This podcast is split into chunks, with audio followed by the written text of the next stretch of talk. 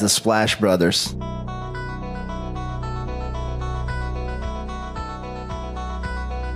The Splash Brothers, is that? The Splash Brothers. Splash Bros. The bond that you guys share being the Splash Brothers and everything.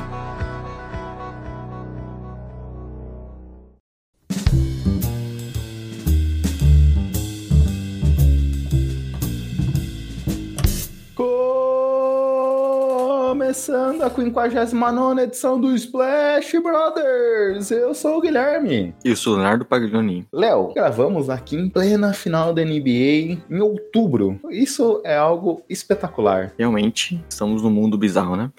Que nem o mundo invertido do Stranger Things projetaria um negócio tão doido como esse. É, estamos aí há tanto tempo com a temporada regular começou, né? Exatamente em outubro que a temporada regular começa. E a gente aqui chegando finalmente na final da NBA, né? Nosso primeiro podcast sobre a final. Enfim, chegamos. Demorou, um caminho longo. Achava que não tinha mais assunto para isso, mas estamos aqui. É, no meio ficamos aí um bom tempo sem assunto.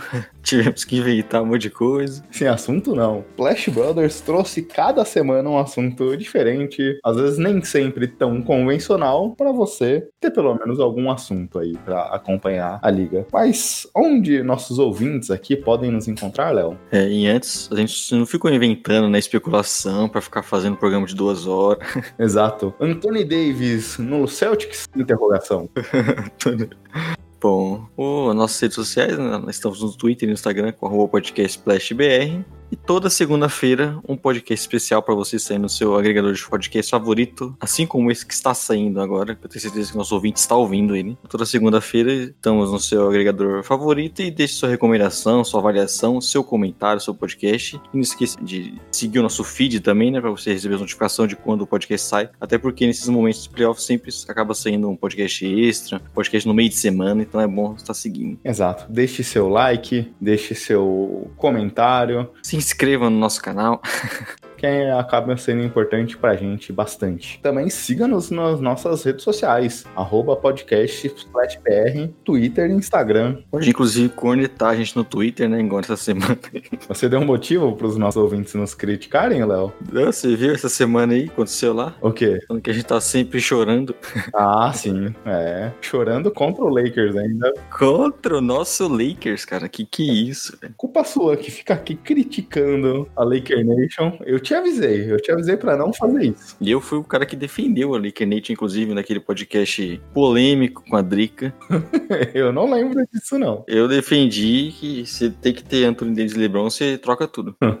Exato, é um bom tema. Aliás, até para daqui a pouquinho falar um pouquinho de Boston, a gente pode entrar até nessa seara, né? Porque essa semana também com a eliminação do Celtics e a confirmação do Lakers na final, surgiram muitos comentaristas falando sobre isso, né? Sim, é, sempre tem. Eu tenho aqui uma outra razão, Léo, para você indicar esse podcast pros seus amigos, pros seus conhecidos, já até para curtir essa final da NBA, projetando já a próxima temporada, a segunda temporada do Splash Brothers, porque essa semana, 7 de outubro, faz um ano que lançamos nossa primeira edição, Léo. Aniversário, hein? O Marco Túlio nesse momento pode botar a Xuxa aí pra gente ouvir, porque é aniversário de um ano Splash Brothers.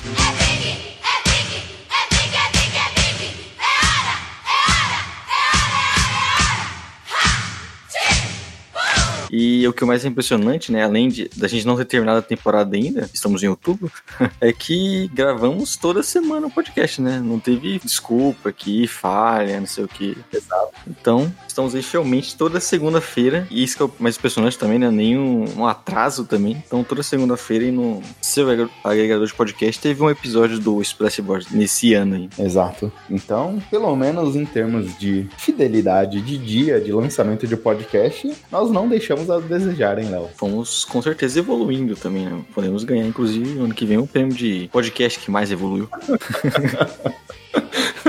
Olha, eu diria para você, meu amigo, que não precisaria de muito, porque se eu ouvir a primeira edição desse podcast, eu não conseguiria terminar, terminá-lo de tanta vergonha que eu teria. Imagine eu que editei aquele podcast. no momento já tava. Mas importante é que evoluímos, né? Exato. em todos os sentidos, em qualidade, sonora, construção de pautas, a nossa própria dinâmica aqui. Não, inclusive na edição, né, que eu acabei de falar do Túlio. Exato. Para contar um pouquinho aqui dos nossos primeiros podcasts, eu não sei o que, que tinha acontecido, obviamente, a gente combinou, se preparou, só que eu não conseguia plugar duas entradas, então eu não te ouvia, Léo, no começo. Ou eu tinha que ouvir o podcast, eu ir falando, ou eu te ouvia. Então, em diversos momentos, você me interrompia para querer complementar o que eu tava falando, e as primeiras edições não permitiam isso. então, eu tinha que trocar até meu equipamento sonoro aqui, porque com o microfone não tinha rolado. o cara achava que você era mal educado, né? Ouvindo podcast depois eu não, não dava a palavra. Mas esses problemas técnicos, né, de microfone também no começo, questão de pautas também, né? Inclusive, a gente teve a paralisação da NBA depois, então a gente teve muito assunto diferente, né? Também a gente teve que improvisar ali. Então, parece que já faz uns dois anos que a gente começou isso aí. Exato. E agora, falando em tempo, em tempo longo, essa semana tivemos finalmente o que todos esperavam, ou não, até porque já tinha passado um tempo considerável. Los Angeles Clippers anunciaram a demissão de Doc Rivers. Doc Rivers, que talvez a gente fez um podcast recente aqui falando de quem seria o maior jogador das suas franquias ao longo da história, daria até para ter colocado nos Clippers a figura de Doc Rivers, em que naquele momento, quando tínhamos um dono racista que vazou conversa deles falando de negros e tudo mais, o Clippers se manteve durante um tempo sustentado exclusivamente pelo seu treinador, Doc Rivers, teve uma influência gigantesca para conseguir manter o time de Clippers com uma certa com certo interesse ainda dos jogadores atuais e outros jogadores que foram para frente franquia, enquanto tinha todo aquele embrólio do ex-dono vender ou não o clube e tudo mais mas muita gente dizia que os próprios jogadores já não estavam comprando as ideias do seu treinador, e obviamente, quando a gente vê em quadra, né, Léo? É. Foi um time que, pelo menos nesses playoffs, deixou muito a desejar defensivamente, e ofensivamente era o que a gente já esperava do próprio treinador, sem muita inovação e criatividade no playbook ofensivo. É, o Doc Rivers é um cara muito importante, né, na história do Clippers, porque ele foi o treinador que dirigiu a melhor fase deles, né, mesmo com o Chris Paul ali Black Griffin e agora. As duas melhores, né? Se você colocar. Porque não é uma história tão rica. Sim. É o primo pobre de LA. Não, e ainda no meio, naquela temporada que estava assim, o Chris Paul e ainda não tinha chegado o Kawhi Paul George, foi, eles foram pros playoffs, né? Jogaram super bem contra o Warriors, inclusive, ano passado, com um time bem organizado. A gente até elogiou bastante. Então ele teve um, obviamente, um papel importante na franquia. Só que a torcida principalmente vai lamentar esse momento que nenhuma final de conferência isso rendeu, né? Com dois grandes times, a gente não teve o, o Clippers chegando na final de conferência, o que principalmente para esse ano aqui, né, que a gente tá, vamos dizer, fresco na memória, meio que um fracasso, né? A gente imaginava o Clippers pelo menos passando do Nuggets e, e aí uma final de conferência contra o Lakers já seria pelo menos mais equilibrado. Não, no nosso preview aqui dos playoffs, nós dois falamos que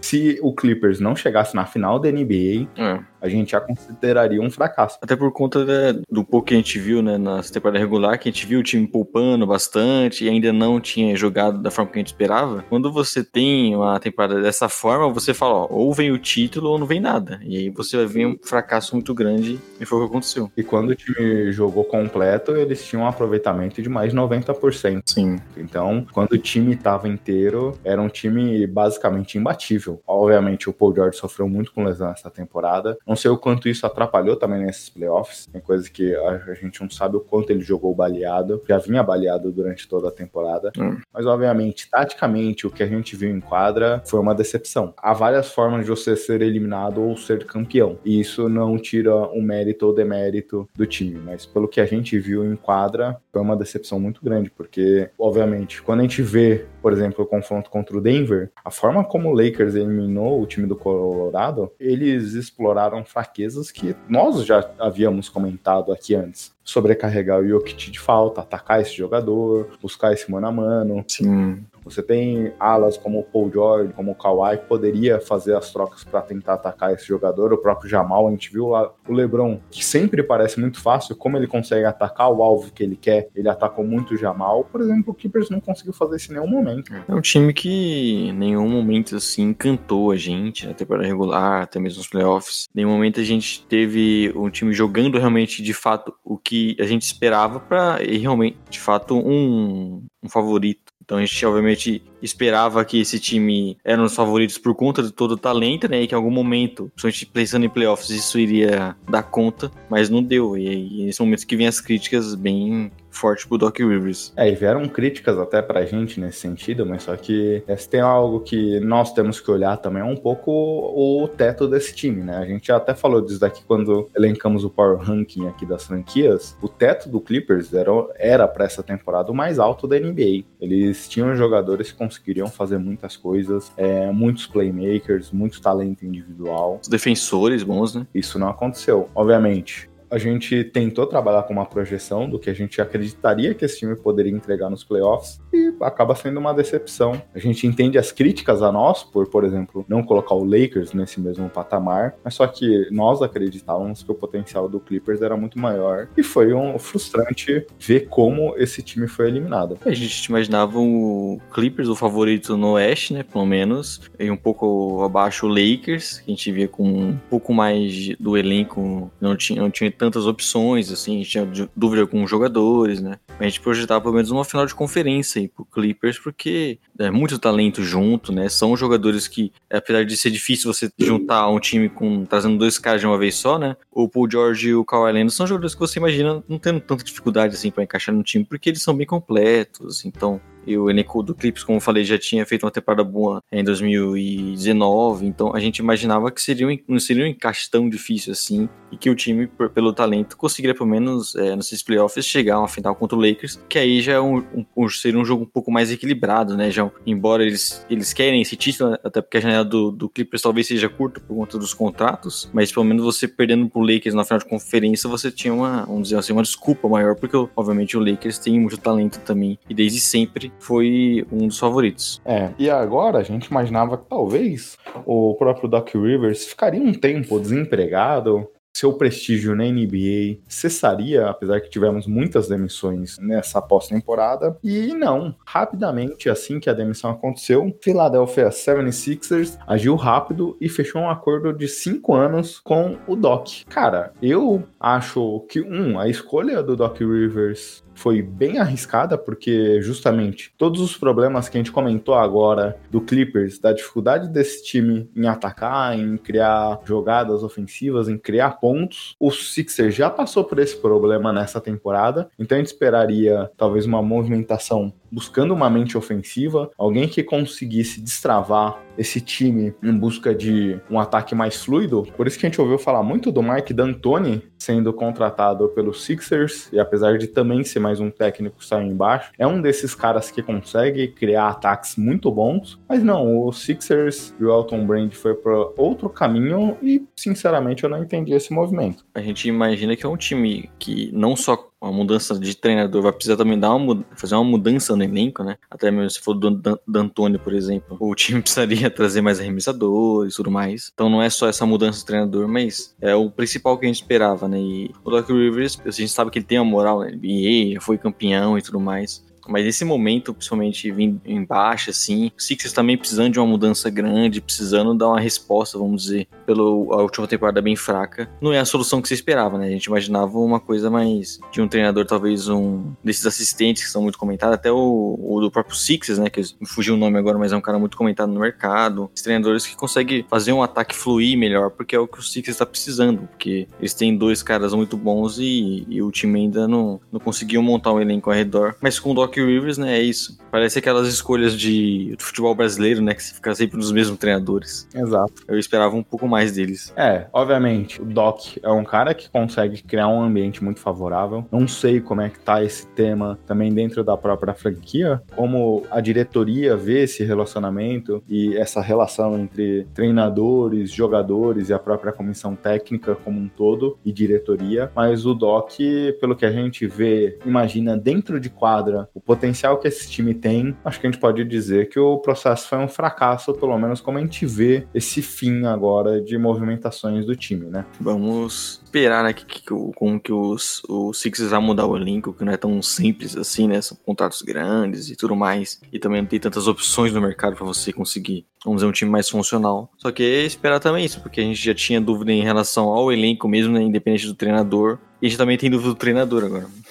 Então Uhum. é uma situação que, pô, eu até comentei no Twitter, né? Você tem problemas no ataque, o vestiário a gente não sabe como tá funcionando, e aí a so- solução é o Doc Rivers. Pelo menos no, naquele momento, inclusive nem tinha fechado ainda, não me pareceu ideal. Mas vamos ver, né? Torcer pra que funcione, porque o Sixers é um desses times que a gente quer ver bem porque tem muito talento, né? Exato, e é uma torcida também bem grande aqui no Brasil, né? Então, você aprendeu a lição, hein, Léo? Você já mexeu com a Laker Nation, não entre nesse bonde agora criticando. O que é uma farsa, né? Porque, cara, o Lakers tem LeBron James, que é o cara que eu mais gosto de ver jogar, então não tem porque eu ser contra o Lakers. Né? Inclusive, se tem um time que eu deveria não gostar nesses playoffs é o Miami Heat, porque eu já sofri muito meu Bulls, né? Uns anos atrás. Inclusive, o Steve Kerr falou essa semana que o LeBron de hoje é melhor que o LeBron de cinco anos atrás, hein? É o LeBron como vinho, né? Tá sempre melhorando. Tem, é impressionante. A gente vai falar um pouco mais disso depois, né? Mas é impressionante o que ele vem fazendo. E cá entre nós, jogar é, com aquele elenco que ele tinha no Cavs e jogar com esse elenco do Lakers facilita um pouquinho as coisas, né? Que é também já o, uma pergunta que tá sempre sendo falada aí é, no Twitter da vida. A questão, né, que estão sempre comentando, né? Se o Anthony Davis seria o, o melhor companheiro do LeBron James, né? O próprio D. Wade concordou com isso. Isso aí, até questão de encaixe também, né? Sim. Um encaixe muito bom entre os dois. Eu acho que o Wade teve boas temporadas com o Miami Heat, mas sempre o Wade fazendo uma concessão também, a gente sabe como funcionou. Mas o Anthony Davis é o cara perfeito pra jogar o LeBron James e, e esse LeBron James tá com, com 35 anos ainda arrebentando em final. Surpreendente. Bem, e agora, Marco, subir aquela vinhetinha marota lá. Sobe aí, Marcão. It's Bem, entrando um pouco nos assuntos aqui, até mesmo dentro de quadra, antes de falarmos da própria final em si, Léo, como essa semana tivemos um hiato grande, até porque o Heat eliminou o Celtics, se eu não me engano, no domingo, ali mais uma vez, no dia que lançamos o podcast NBA, que é nos minar de alguma forma, hein? No dia que lançávamos nosso podcast, o Heat eliminava o Celtics, e como já foi um jogo na sequência, a gente não conseguiu se organizar aqui para lançar um outro podcast. Então ficamos com esse assunto pendente da eliminação do Celtics. Eu queria já até jogar uma batata quente para você aqui nesse começo de episódio, Ixi. porque essa semana o Twitter foi inundado pelas questões que envolviam a eliminação do Celtics. Como talvez o processo de reconstrução deles, de não querer trocar por uma super estrela, acabou sendo falho, porque a gente vê o Lakers num processo bem pior, com diversos erros, mas rapidamente conseguindo chegar ao topo. Foi inclusive a questão, né, que eu comentei lá que, falar que a gente só chora, que foi, eu tinha feito um comentário sobre esse assunto, que é basicamente alguém, as pessoas questionando, né, o Celtic juntou tanto ativo, tanto jogador bom jovem, e o Lakers em um- uma temporada aí já foi o campeão. Só que o processo desses Celtics é muito bom, né? O processo de reconstrução. Teve aquela troca com o Nets, né? Que obviamente eles deram ali uma, uma baita sorte. Já conseguiram basicamente formar o seu elenco depois disso. Mas eles vêm num um processo de reconstrução rápido, né? Que não demorou tanto. E aí você já tem jogadores como Jason Tatum, Jane Brown. O Tatum que eu também comentei, na sua terceira temporada na liga, já tem duas finais de conferência. Então é um cara que é muito jovem ainda e já tem até uma experiência em playoff, chegando longe. A gente sabe como, por exemplo, o Chris Paul até hoje foi chegar no final de conferência só no Rockets, já bem mais depois na carreira. E é um time muito forte, com muito talento ainda, podendo melhorar pro futuro, porque além desses caras jovens que podem evoluir, tem ativos ainda até pra fazer trocas, né? Que é o grande questão e que, que cornetam o Celtics porque não acabam não buscando assim, mas não dá pra você contar pra ser igual o Lakers, que de repente um LeBron James é, decide ir pra lá, e por conta disso depois gera, gera que o Anthony Davis também pede uma troca pro Lakers, e já complica os outros times que poderiam tentar. Então,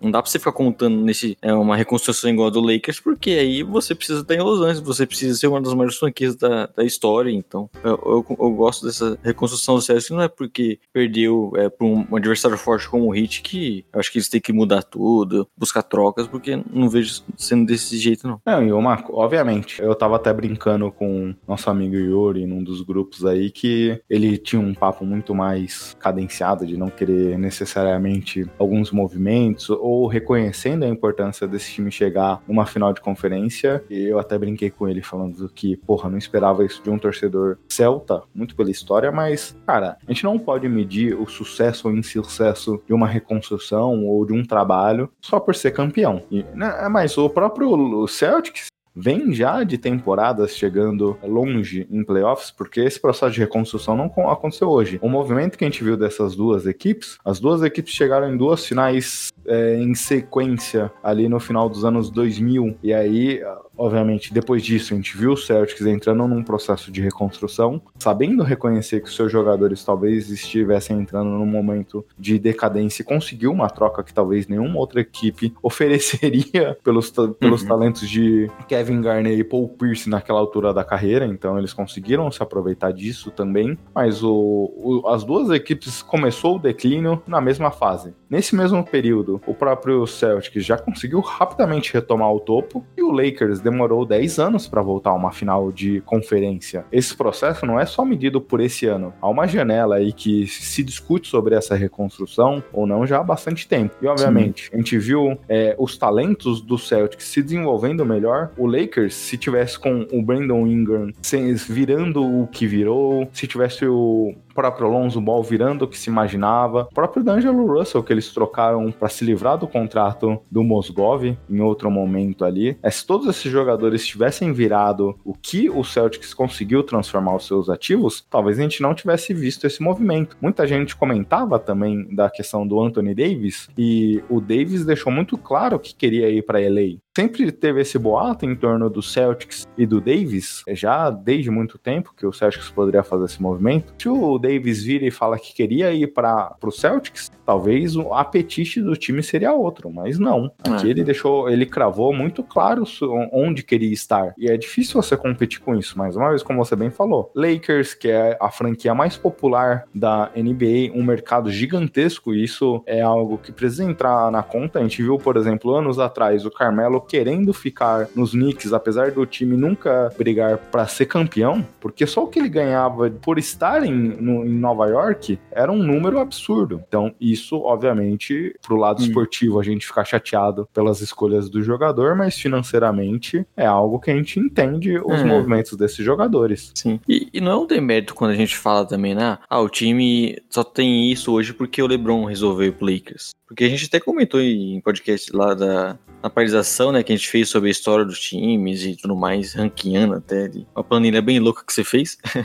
que o Celtics tinha essa tradição um pouco mais de desenvolver os jogadores, pegar do draft, né? Não era um, um time que atraía tanto free agents. E o Lakers é totalmente diferente, né? Um time que sempre buscou isso, por mais que a gente viu a reconstrução com o Brandon Ingram e tudo mais, que eu até acho que eles conseguiram é, desenvolver ele até bem comparado aos outros, assim, mas o Lakers sempre comentava em trazer estrelas. Sempre foi o foco do time. E não de hoje, né? É, a história do Lakers é movida por isso. Diferente da história de Boston, sim. Então, e você sempre teve isso. Obviamente que, que é o que foi muito comentado, né? Que o Lakers não merecia um LeBron James por tanta bagunça que teve na franquia e tudo mais. Só que o fato é que ele resolveu ir pra lá. É, ao longo dos anos, todos os seus movimentos fizeram por merecer justamente chegar ne nessa janela passada e conquistar o LeBron e nessa janela atual conquistar o Davis. Sim. Porque o Los Angeles é um time que, independente da fase que esteja, é sempre mexe com o imaginário dos jogadores, porque é uma franquia gigante, a maior franquia é, em termos de chegadas em finais de NBA. Tudo bem, eles enfrentaram muitas vezes o Celtics e perderam, é, mas é um time que chegou muitas vezes em finais de NBA, é um time que sempre disputou, disputou um número de playoffs muito grandes, e apesar de talvez viver o pior momento da sua carreira nesses últimos 10 anos, é uma franquia que tem uma história gigantesca. É, tem muita história, né? Tem sempre, como você falou, na pior fase, né, do Lakers, geralmente eles conseguem não ter um tempo tão longo assim, né? Igual, por exemplo, o Celtics demorou muito tempo para chegar na, nas finais depois do Larry Bird, foi chegar lá em 2008 e foi campeão. O Lakers geralmente ele consegue ter times melhores, né? já consegue até por estar tá sempre atraindo esses grandes, essas grandes estrelas, ele está sempre conseguindo montar bons times. E agora, depois de um longo tempo, né? Você falou que eles ficaram 10 anos para voltar à de conferência, eles ficaram o quê? 7 anos para playoffs. Esse é o primeiro playoffs que eles vão em muito tempo. Então, foi um processo de reconstrução com muitas falhas. Eles fizeram muitas coisas erradas. Aí depois, para desfazer essas coisas erradas, eles tiveram que trocar jovens que eles estavam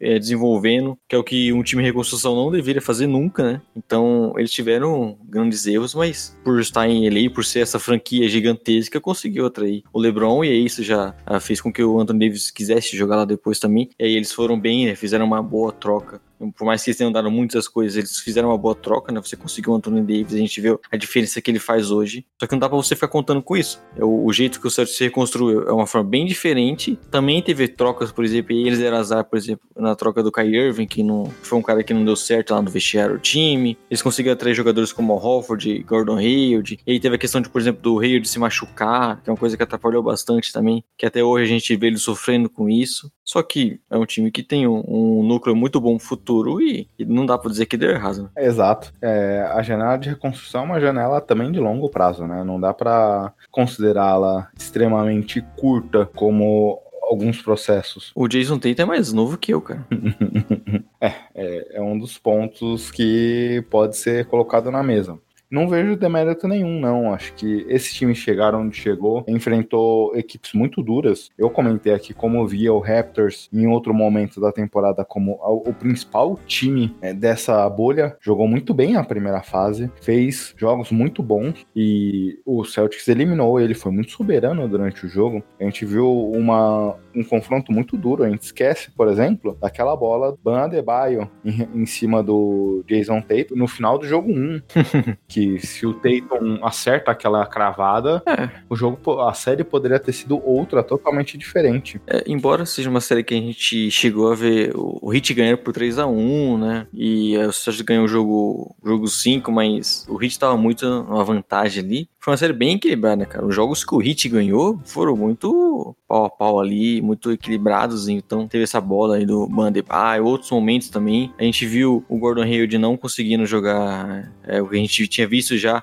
antes na, na, temporada regular, a questão de lesão. O próprio Kimball Walker também não jogou o que a gente esperava nessas finais de conferência. E mesmo assim, você teve uma série muito equilibrada, porque é um time muito bom do Celtics. A gente sempre comenta né, que tem muitos talentos, então você tem alguns jogadores que não estão entregando bem, mas tem o Jimmy Brown, tem o Jason Tatum jogando muito bem, tem o treinador que consegue fazer muitos ajustes, né, que é uma coisa que é sempre importante para os playoffs. Então, o Celtics chegou na final de conferência, acabou é, não ganhando de novo, né, não chegando numa final de NBA, mas a gente ainda tem um núcleo muito bom, tem muita esperança pro futuro nesse time ainda. O próprio treinador também é muito novo ainda, a gente imagina ele ficando no Celtics por muito tempo e é um cara dos melhores da NBA hoje. Então, por mais que a torcida fique chateada agora, ela queria jogar essa final contra o Lakers, né? Ainda mais vendo o Heat desmontando e possivelmente o seu rival é, empatando em número de títulos. É, eu acredito que nesse momento o Celtics queria estar enfrentando o Lakers, né? Menos pro Yuri. É, pro nosso amigo Yuri, né? Que ele é o único torcedor que torce com o seu time.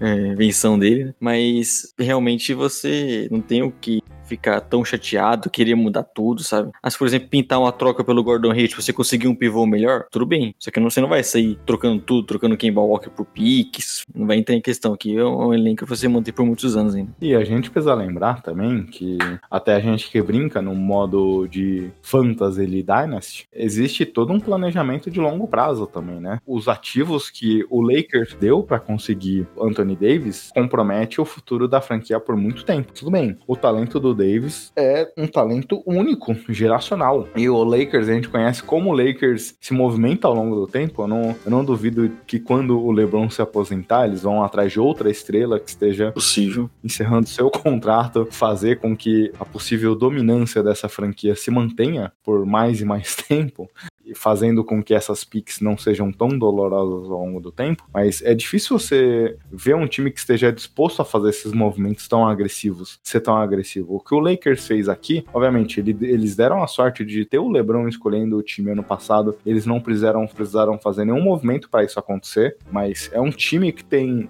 o Lakers não pode ser comparado com qualquer outra franquia, porque está no mercado como está, é uma franquia que tem um número de títulos próximo ao do Celtics, que é o maior vencedor da história da NBA, mas o Celtics não está num mercado gigante como o de LA, e todos esses pontos a história recheada desses astros que chegam na franquia ao longo do tempo não pode ser desconsiderada. É, e eu diria que nenhuma franquia na NBA, na NBA pode fazer isso. Os Knicks poderiam fazer isso, mas só que O Knicks hoje eu acho que nem assim consegue, né? Por conta de- do dono que tem. Sabe, eu acho que já um jogador já não, não iria querer ir jogar no Knicks, não. Um jogador desse nível como o LeBron James, que poderia atrair outros mesmo com a franquia desorganizada. Então, eu acho que nem o Knicks, porque é tanto tempo do Knicks nessa draga, né? Não conseguindo é, chegar em playoffs, montar bons times, a questão do, do ambiente ali na, na franquia que tá longe de ser bom. Então, acho que nem o Knicks conseguiria fazer o que o Lakers faz, porque por mais que tenha uma bagunça, você vê o time que há poucos anos atrás estava em final de NBA, e aí você tem um cara como o LeBron James indo para jogar na equipe, então já começa a atrair um outro cara como foi o Anthony Davis. Isso acho que nenhuma outra franquia conseguiria. É, porque o Knicks, a gente comentou muito da questão do momento, né? O Knicks talvez o pior momento da sua história. Por, mas, por exemplo, eles conseguiram em outro timing levar o Carmelo Anthony, que era um jogador, é, talvez, é, um nível do LeBron na época. Mas até por, pela passagem do Carmelo Anthony, como foi deprimente, né? E como a gente pode até ficar triste, porque o, o Melo no seu auge ele poderia ter mais momentos em playoffs, por exemplo. E a gente viu na draga que ficou. Acho que até isso queimou um pouco a imagem deles com outros jogadores. E tem a questão de ter o pior dono da, da liga, provavelmente. Acaba sendo difícil, né? Porque eles precisam desse primeiro passo. Eles precisam de um LeBron James da vida querer jogar lá. Porque aí, por mais que a franquia esteja desorganizada, você já tem um cara pra você confiar. Então, outros jogadores podem querer ir depois disso. Só que pro Knicks já fica difícil isso. Eu diria mais, porque se o Lakers, por exemplo, estivesse na janela que estava em outro momento ali, sem, sem ativos, sem jovens jogadores, o LeBron não escolheria lá. É. O Lakers, pelo menos, fez o trabalho muito bom das suas escolhas de draft. E isso precisa, precisa ser reconhecido tanto no processo do Celtics quanto do Lakers. O seu trabalho de escolher talentos foi muito bem feito. Mas aqui a gente já tá desvirtuando um pouco o assunto, a gente pode deixar essa discussão até para um podcast recente, já que a gente entrará de novo num vale de NBA sem jogos, eu acho que a gente pode começar a endereçar alguns desses assuntos, porque no material bruto aqui é mais de meia hora e ainda não chegamos no, em final de NBA, cara. É que é o assunto, né? Inclusive, você lembrou agora que daqui a pouco não vamos ter mais jogo, né? Exato. Então, já voltando àquela fase lá, a gente não sabe nem quando a NBA vai voltar, então vai ser duro. Exato. Então, podemos falar de NBA agora, finais. Finais. Finais. Acontecendo nesse momento. Mais uma vez, a NBA nos sacaneia e coloca o jogo no dia que nós gravamos nossa edição aqui do podcast. É, cara, o que, que a NBA tem contra a gente, cara? Todo domingo tem jogo, cara. É só o dia mais importante para o público, né? Mas, enfim. Pô, mas tem NFL hoje. Como a gente não comentou, tínhamos uma expectativa bem grande desse primeiro jogo. E aí vamos recapitular, Léo. Pode ser primeiro jogo, segundo jogo, e depois a gente comenta um pouco do que podemos esperar daqui para frente. Eu posso confundir em alguns momentos jogo 1, jogo 2, porque a memória é assim, mas... O, o jogo 1 começou de uma forma avassaladora pelo Heat. O Heat rapidamente abriu 13 pontos e, o- e a tática do time era muito clara: atacar o Dwight Howard em todas as posses possíveis ofensivas do time, explorando jogadas de pick and roll. E a preocupação do time do Lakers naquele momento era impedir que a bola chegasse no Ban Adebayo. E aí nisso a gente viu infiltrações do Goran Dragic, a gente viu infiltrações do Butler, a gente viu o time conseguindo conectar jogadores Sim. no perímetro, como o Jerry Crowder, que teve uma série muito ruim contra o Celtics, mas já na sua primeira possibilidade conseguiu fazer uma cesta. O próprio Butler conseguiu receber uma bola na zona morta e converter. E aí, rapidamente, o Heat abriu 13 pontos de frente aqui ao Lakers. E a imagem que parecia era que com uma defesa forte. E aí, os dois times jogando com uma defesa do- durante o jogo inteiro, tentando conter as infiltrações. E a gente já conseguia ver aqui, mas só que o Lakers com uma certa dificuldade. Seis minutos de jogo, primeiro tempo pedido, movimentação de entrar os jogadores reservas. Nesse momento, o Lakers veio para uma formação mais baixa, tirando o Dwight Howard e deixando o Anthony Davis de pivô. Nesse momento, até o LeBron James foi descansar um pouco e o Lakers rapidamente tirou essa vantagem de 13 pontos. As infiltrações do time do Heat, ora contra o Dwight Howard, mostravam uma facilidade nesse tipo de jogada. Sim. Mas contra o Anthony Davis, que é um cara, esse é o ponto espetacular desse jogador, né? Como ele é um defensor muito capaz em todas as posições, ele consegue. Principalmente na... cobrindo ali, né? Muito bom. Uhum, cobrindo e até mesmo né, nesse ataque em velocidade no pick and roll, ele consegue se recuperar, ele consegue defender o armador mais baixo. E nesse momento que o Lakers conseguiu parar as infiltrações do Heat, o time de Miami te teve muitos problemas, Léo. Rapidamente o Lakers abriu uma vantagem e conseguiu tomar a frente do placar. É, a gente teve um, um hit avassalador no começo, né? Com o ataque funcionando muito bem. Só que depois já teve uma preocupação, né? Porque a gente viu um time que não conseguia infiltrar, não conseguia atacar. O Bandebaio não conseguia ser um fator ali no garrafão, a gente viu outros jogos. O próprio Dragic, o Jimmy Butler, não tá conseguindo essa infiltração. Aquela movimentação do Hit também sem a bola, né? Pra conseguir melhores arremessos, não tava funcionando. A defesa de perímetro do Lakers funcionou muito bem em relação a isso. Então eles começaram a sofrer muito no ataque. E aí o Lakers começou a ter mais um outro contra-ataque. A gente sabe que eles precisam bastante disso. Anthony Davis começou a dominar muito mais o jogo ali também na parte ofensiva. E as bolas de três aí começam a cair também, né? Eles conseguem. O Anthony Davis, principalmente, muito bem. Ou, ou o LeBron James também, né? Conseguem atrair muitos defensores. E isso acaba sempre gerando ou um arremesso no garrafão, ou ele sofrendo falta, batendo lance livre. E obviamente muitos arremessos de três. E o time já começou a acertar, né? O que a gente sabe que faz a diferença. E nesse primeiro tempo ainda, a gente viu o Bandebaio, assim como o Lakers conseguiu fazer contra o Denver Nuggets, carregou já o banco com duas faltas no primeiro tempo. Tudo bem que foram suas duas únicas faltas no jogo, mas isso ele teve que ir pro banco nesse momento de reação do Lakers. E aí a gente viu o Anthony Davis conseguir tanto ele quanto o LeBron atacar muito o aro. A gente viu que o plano de jogo do, do Heat nesse primeiro confronto era impedir essas infiltrações, era dobrar as marcações tanto no Anthony Davis quanto no, LeBron quando eles ameaçavam infiltrar. Mas quando você tem um Ban Adebayo, isso às vezes pode na cobertura pode ajudar, mas aqui nesse confronto quando não tinha o Ban para contar essas infiltrações, foi um complicador, foi uma dificuldade em conseguir parar as infiltrações do Lakers. O Lakers começou a ter muito mais espaço ali, né? E como eu falei, você tem um cara com o Anthony Davis que chama muita atenção, que pode ali é, jogar dentro do garrafão, arremessar 10 bolas em sequência na meia distância, é um cara muito imparável, né? E aí você ainda tem o LeBron James que também infiltra bastante, e ali então o garrafão do Lakers sabe que mesmo tirando esse pivô, ele ainda é muito forte, eles pontuam bastante ali. Então é um ponto que sem o Bandebaio pro Hit fica muito difícil você competir, né? A questão dos rebotes também, o Anthony Davis sempre destruindo, né? em relação a isso.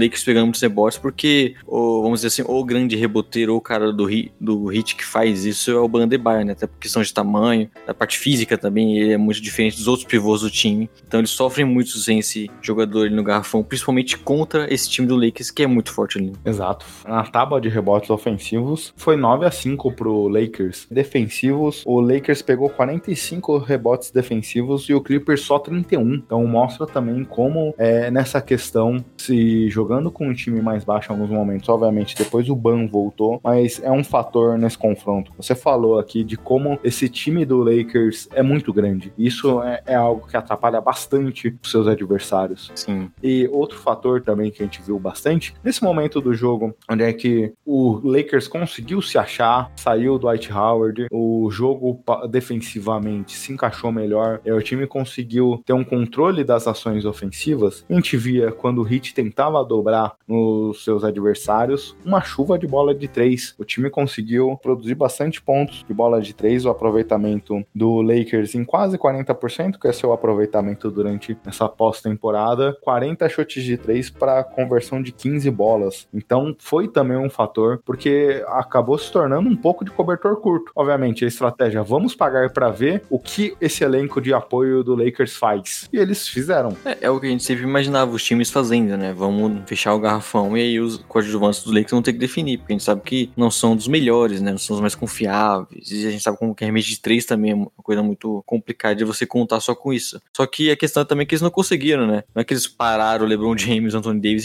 e, e deixaram os coadjuvantes decidir. O Anthony Davis ainda teve, pegou muito rebote ofensivo, fez muito cesta no garrafão ali, né? Um cara que conseguiu pontuar, muito, ter muito destaque no jogo. E ainda a gente teve o, o, o elenco de apoio do, do Lakers jogando bem. Até o Rondo acertando a bola de três, né? Isso é meio absurdo nessa pós-temporada. É, nesse primeiro jogo até que foi tranquilo, uma de cinco.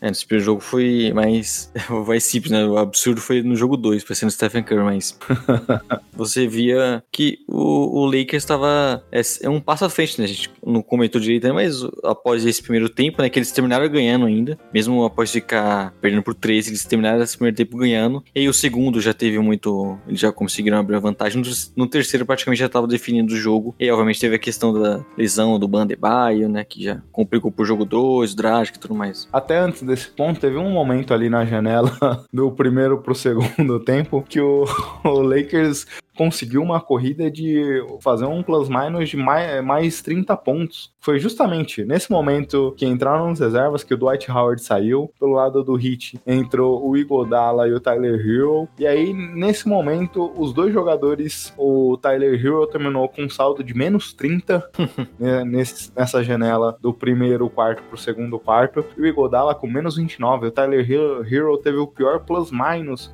nesse momento na história de, de uma final. É, e o banco do Lakers foi melhor também, né? Não lembro o número de cabeça assim. Que é uma coisa que a gente imaginava o Heat tendo uma vantagem, porque tem, como você falou, o Igodala entrando, o Tyron Hero, né? Que são jogadores que foram importantes contra o Celtics, por exemplo, naquele jogo 6 e em toda a série também. E, a gente, e é um, um, elenco muito melhor, né? Que gente tem mais caras confiáveis, vamos dizer assim. Só que nesse jogo, o primeiro jogo contra o Lakers não, não foi o fator que trouxe eles de volta pro jogo, foi ao contrário, né? O Lakers começou a abrir vantagem ali e aí não parou mais. Exato. E aí, como você bem comentou, teve um momento, o Bandebaio só jogou 20 minutos esse jogo. A gente viu ele na série contra o Heat jogando mais de 40, beirando média de 42 minutos por partida. E aqui só 20, por quê? Porque numa trombada ali com o Dwight Howard, sofreu uma lesão, parece que já era uma lesão que vinha acompanhando ele desde a série contra o Celtics, uma lesão no ombro, no pescoço ali, não entendi direito onde era, que tirou ele desse confronto. E a partir daí, o Heat também teve a situação do Goran Dragic que saiu, o próprio Jimmy Butler teve uma bola que sentiu, mas só que ele saiu mancando, acabou voltando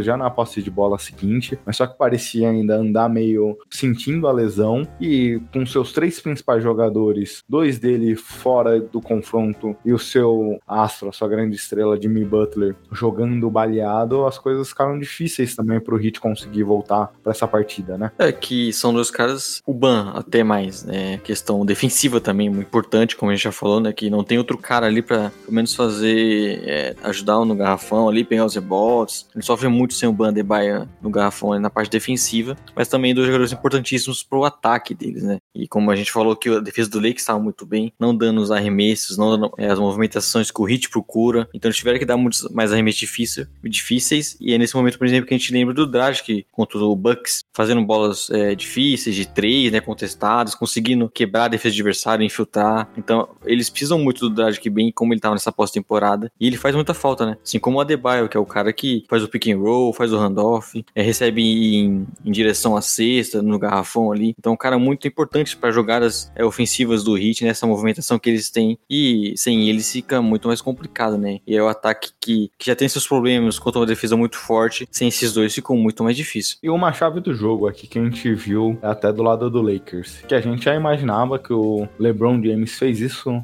faz isso em toda a sua carreira, que é saber escolher bem os alvos que ele vai atacar. A gente viu ele buscando muito o confronto contra o Tyler Hero, o Duncan Robinson, e ele expôs esse jogador, esses dois jogadores, como a gente não viu em toda a pós-temporada aqui, como o Hit, como esses jogadores em outros momentos, pela defesa coletiva do Hit, pareciam até bons jogadores defensivamente. Não, não é um demérito aos jogadores, mas como o, o LeBron conseguiu expô-los. Obviamente, são jogadores muito mais franzinos. O LeBron é um jogador gigantesco, tanto em altura quanto em vigor físico, e ele conseguiu expor muito esses jogadores. E aí o Lakers tem, o Heat tentava proteger esses jogadores dobrando a marcação, mas é tudo que o Lakers quer, né? Um jogador como o LeBron, que tem a visão de quadra que ele tem, que consegue achar passes como ninguém, talvez um junto com o Magic Johnson, os dois maiores passadores da história da NBA, ele conseguia fazer essa bola rodar, conseguia achar outros jogadores e conseguia fazer o ataque do Lakers continuar achando opções. É, e você teve, por exemplo, o Anthony Davis recebendo muitas bolas do LeBron James e conseguindo pontuar ali no garrafão, né? Ele conseguiu, obviamente, os arremessadores de três também recebendo muitos passes. Então o ataque começou a fluir muito mais, né? E aquilo que você tem com caras como o LeBron James e o Anthony Davis, né? Que vamos dizer que são uma aberração assim, é muito difícil você marcar, é muito difícil ter jogadores que consigam marcar esses caras, né? É, você acaba tendo que demandar mais atenção a eles, e aí você acaba deixando alguns outros buracos na defesa. Então, pro Lakers, eles conseguiram aproveitar muito bem essa questão e pontuaram muito em, em, em cima disso, né? Então, aquilo que a gente imaginava que os times poderiam fechar o garrafão pro Lakers e e dar os arremessos de três, não. Eles conseguiram ainda pontuar muito o LeBron James, o Anthony Davis, pontuar muito no garrafão, fazer o seu jogo e ainda, obviamente, botar o, os companheiros também na partida. E aqui nesse jogo, também até para já ir mais ou menos fechando a análise dele, a gente viu também uma situação que a gente, eu, eu comentei aqui, a gente comentou em outros podcasts, como esse time do Heat é seguro mentalmente, como esse time sempre olhou seus adversários de igual para igual e sempre não, não baixou a guarda de alguma forma. Teve até um momento antes do primeiro jogo que perguntaram pro Jimmy Butler se ele se considerava um underdog e colocar a responsabilidade pro Lakers. Ele falou: não, não somos. Eh, o Lakers não é o time a ser batido. Nós estamos aqui para jogar de igual para igual. É um pouco da mentalidade desse hit. E muito pelo contrário, eu diria até que todos os jogos que eles estiveram aqui antes dessa final, é, na Conferência Leste, eles sempre pareceram mentalmente muito mais fortes que seus adversários. Sim. Tanto que a gente via como esse time chegava seguro seguro no quarto período, independente de às vezes estar atrás do placar, como eles estavam mentalmente muito fortes. Mas aqui começou a dar um sinal de preocupação para mim, porque em diversos momentos, quando eles encontravam o Anthony Davis para infiltração, a gente via o ataque do Hit refugar nesses ataques eles respeitaram demais a presença do Anthony Davis, obviamente. É o jogador que um dos principais jogadores ali na cobertura defensiva da NBA, mas só que a gente viu o, o Hit respeitar demais esses momentos. A gente via, por exemplo, contra os Bucks, que tem o Yannis Antetokounmpo e o Brook Lopes, que são dois jogadores também muito bons para essa cobertura, e lá nesse confronto, a gente via eles tentando atacar, eles partindo para cima, e aqui não. Aqui a gente viu uma situação bem bem diferente. E a gente sabe quando esse ataque do Hit não consegue fazer as infiltrações acontecerem, seja para produzir o ponto ou seja para buscar uma assistência do perímetro, esse ataque sofre. E é uma coisa que a gente viu o Hit fazendo em outras séries, né? Igual você falou, porque é um ataque que não é sempre que consegue os melhores arremessos, né? Principalmente contra esse time do Lakers, eles não conseguiram dar os arremessos que eles queriam. Eles, a gente lembra do Tyler Hero jogando muito bem, dando arremessos difíceis, fazendo bandejas marcadas pelo Smart, por exemplo. O próprio Dragic que eu já citei, o Jimmy Butler. Então são caras que conseguiam produzir mesmo sem ter o arremesso necessário, né? E a gente via a jogada do, como você falou, no Hit, né? Eles infiltrando e refugando por conta do Anthony Davis, que a gente sabe que tem um fator muito importante na defesa, né? É um cara que impõe muito respeito e, e, e sempre tá dando muito toco, tá, é, mesmo que não dando um toco de fato, desviando muitas bolas porque ele faz uma diferença grande. E o Hit não conseguiu é, mudar isso porque eles não conseguiram dar esses arremessos, né? E o time tava refugando bastante. A gente sempre vê a jogada quebrando muito, né? Então algum cara tentando infiltrar e não conseguia, tinha que passar pro lado e aí acabava a posse no finalzinho ali dos últimos segundos com arremesso totalmente contestado, de três, por exemplo. Então é um time que não conseguiu fazer o ataque fluir da melhor forma nesse primeiro jogo, né? A gente já viu que no, no segundo tempo, até obviamente porque já tinha acontecido as lesões ali, que o time já não, não conseguia produzir mais nada. Exato. E agora vamos pro jogo 2? É, o jogo 2 que já começou com a notícia, né, do Ban Adebayo e do Dragic fora. E desde ali a gente já, já tinha uma ideia que seria muito difícil. Exato. E aí eu tenho uma questão para você aqui também, antes de começarmos a falar do jogo em si. Você acha que, por exemplo, vamos supor que só um deles estava machucado, Hum. Eu não sei qual dos dois teve a lesão mais grave. Eu imagino que tenha sido o Goran Dragic, porque Sim. a facite plantar é algo que ele já sofreu em outro momento da carreira e afeta bastante a movimentação. Mas você acha que se um dos dois estivessem mais ou menos hum, jogar no sacrifício e o outro também conseguisse jogar no sacrifício, eles colocariam os dois para jogar? Digo isso mais no sentido de que você imagina que o Hit já não não entregou a partida, isso nunca aconteceria, mas acabou preservando para um jogo 3, talvez contando com esses jogadores? Eu acredito que, de qualquer forma, eles vão ter que fazer sacrifício, né? A gente sabe que dificilmente o Dragic vai jogar. Eu não diria nem 100%, eu acho que 60% do que ele pode. Eu acho que a gente já viu que essa lesão é muito complicada e, e você precisa ter o descanso, né? Que é o que você não vai ter na NBA. Você tem basicamente em uma, duas semanas as finais sendo completadas e não tem muito tempo para recuperar. E o próprio Bandebay também, parece que a lesão não é tão simples igual a gente imaginava no começo. Então eles vão ter que fazer sacrifício. E eu imagino que tenha sido dessa forma, igual você falou, né? Por mais que sair 2 a 0 já é muito complicado, talvez você dê um pouquinho mais de tempo para eles voltar um pouquinho melhor com o jogo 3, com o jogo 4. E seja dessa forma que eles vão fazer. Principalmente o Bandebay, né? Que parece que é o cara que, vamos dizer, tem mais chance de voltar já agora. O Acho que a gente sabe que é muito mais complicada a lesão dele. E se voltar, vai ser, obviamente, bem limitado. E não sei se vai ser já para esse jogo 3, por exemplo. De ponto positivo aqui para a ausência do Dragic é que o Kendrick Nunn aparentemente ressurgiu. Obviamente, no primeiro jogo ele jogou muito tempo ali no quarto período contra os reservas do Lakers e isso acabou ajudando, mas ele terminou com 18 pontos. E aqui jogando em boa parte, entrando na rotação em momentos de dois times do Lakers do outro lado com Anthony Davis, LeBron James, ele foi um jogador importante. Então isso pode ser uma forma de substituir o Goran Dragic. Acho que o faz muita falta para esse time, mais do que muita gente possa imaginar. Eu acho que o Dragic tem um papel importantíssimo aqui, como a gente falava, da questão de como o Hit às vezes parece não ter resposta quando essas jogadas quebram. E o Dragic é esse cara que consegue usar sua criatividade, sua inteligência para produzir pontos, jogadas que não estavam planejadas. O Dragic consegue ser um desafogo nesse sentido, mas a ausência do Ban também, não só pelo Ban ser o Ban Adebayo, mas pelo Hit não ter nenhum jogador que emule nem próximo o que o Ban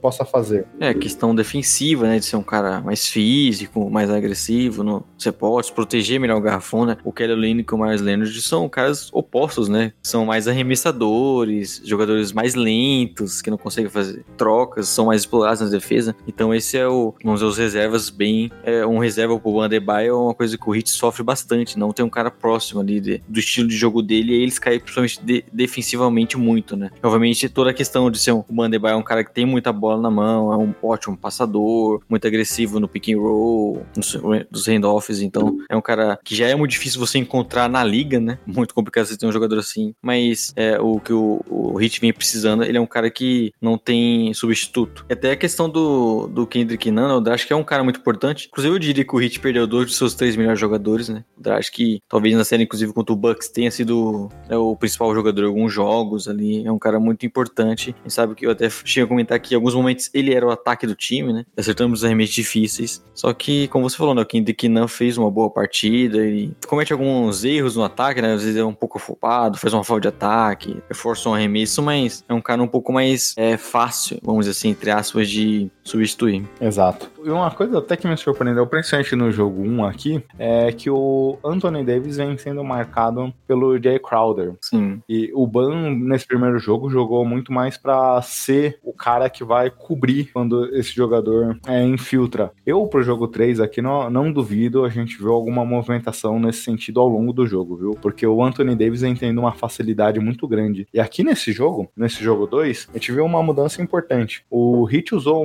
durante muitos momentos dos playoffs a defesa zona, e aqui contra o Lakers, nesse primeiro jogo, jogou muito pouco em zona. Buscou uma defesa individual, mas muito mais preocupado em, em fechar garra o garrafão ali nas infiltrações.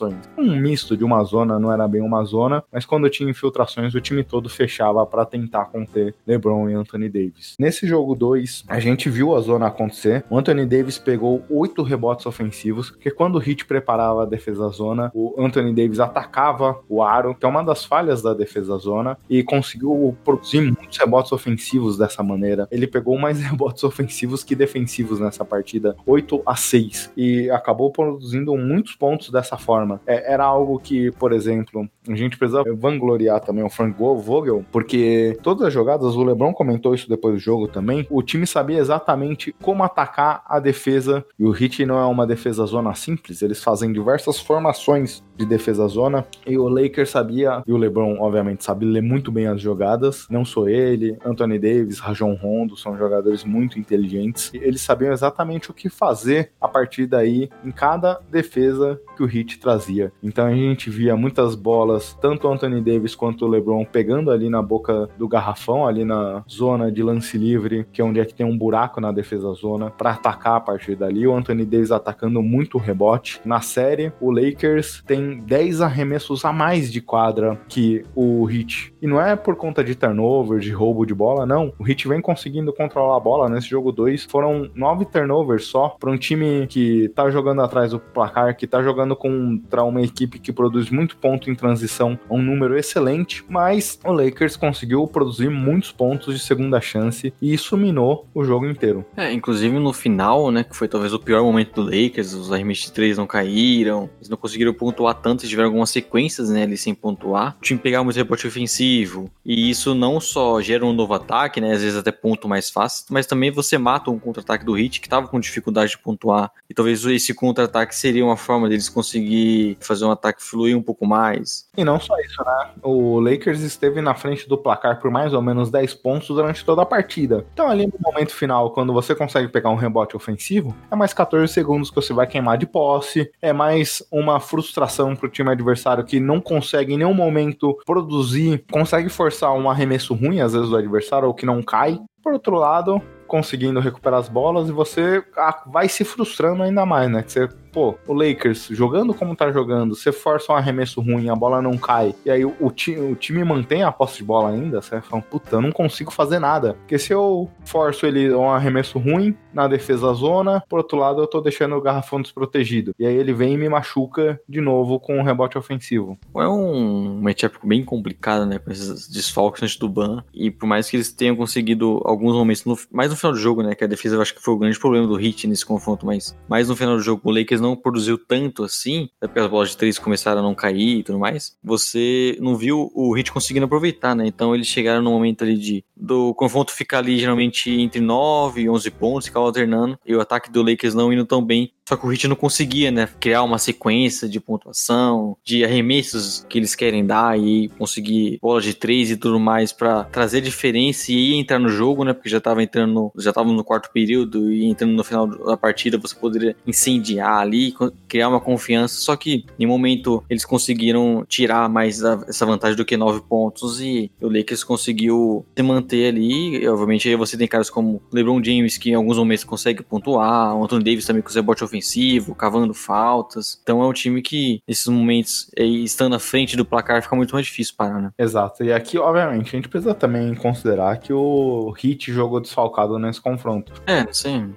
Mas todas as derrotas do Lakers nesses playoffs pro Blazers, Rockets e Denver foi quando o time teve um aproveitamento de 3 abaixo de 35% foi o que aconteceu nessa partida. E até o contrário, quando o Lakers teve um aproveitamento ruim de três, eles perderam a partida. E aqui aconteceu isso realmente de novo. Só que eles não perderam a partida. Os rebotes ofensivos mantiveram o time não só à frente do placar, mas com uma distância considerável. O KCP teve 2 de 11 nesse confronto. Danny Green, 1 um de 8. São dois jogadores que voltaram, é, principalmente na final do, do Oeste, também nesses dois, nesse primeiro jogo, mantendo um bom aproveitamento. O Rondo acho que foi o melhor do Lakers, talvez. É, o, o Rondo foi 3 de 4. É que eu até tava pensando aqui como às vezes o time não acerta tão, tantas bolas de três, né? Mas em alguns momentos as bolas que o Lakers precisa cair, né? Então quando o Hit do terceiro, final do terceiro quarto, no quarto período, ensaiava já, né? Tentar uma reação, aí você viu o Rondo acertando duas bolas de três seguidas, sabe? Totalmente bizarro. E aí é uma coisa extremamente curiosa. O Lakers chutou para 50 bolas de três nesse confronto. O Lakers, que não é um time com um alto volume assim, nesse nível de bolas de três, aqui trouxe um volume gigantesco para enfrentar esse time e, obviamente, o aproveitamento não foi bom, 34%, mas foram 16 bolas de três na partida. Então é um número muito grande. Existe até aquela conta que antigamente o Rockets usava muito, quem, quando fazia 16 bolas de três primeiro que o adversário, quem fizesse primeiro no confronto contra o Rockets ganhava a partida. 16 é um número muito alto. Sim, por mais que não seja aproveitamento dos melhores, né, mas você teve um volume muito grande e isso acaba te dando muito mais pontuação, né? Então, o, por mais que você tenha caras como o KCP, o Danny Green gelados, o Lakers conseguiu ainda produzir bastante é, esses arremessos de três e, como eu falei, em alguns momentos importantes que o Heat tentava chegar, eu lembro também no primeiro tempo ali, que o Heat estava é, no placar um pouco mais encostado ali, o Marquinhos Morris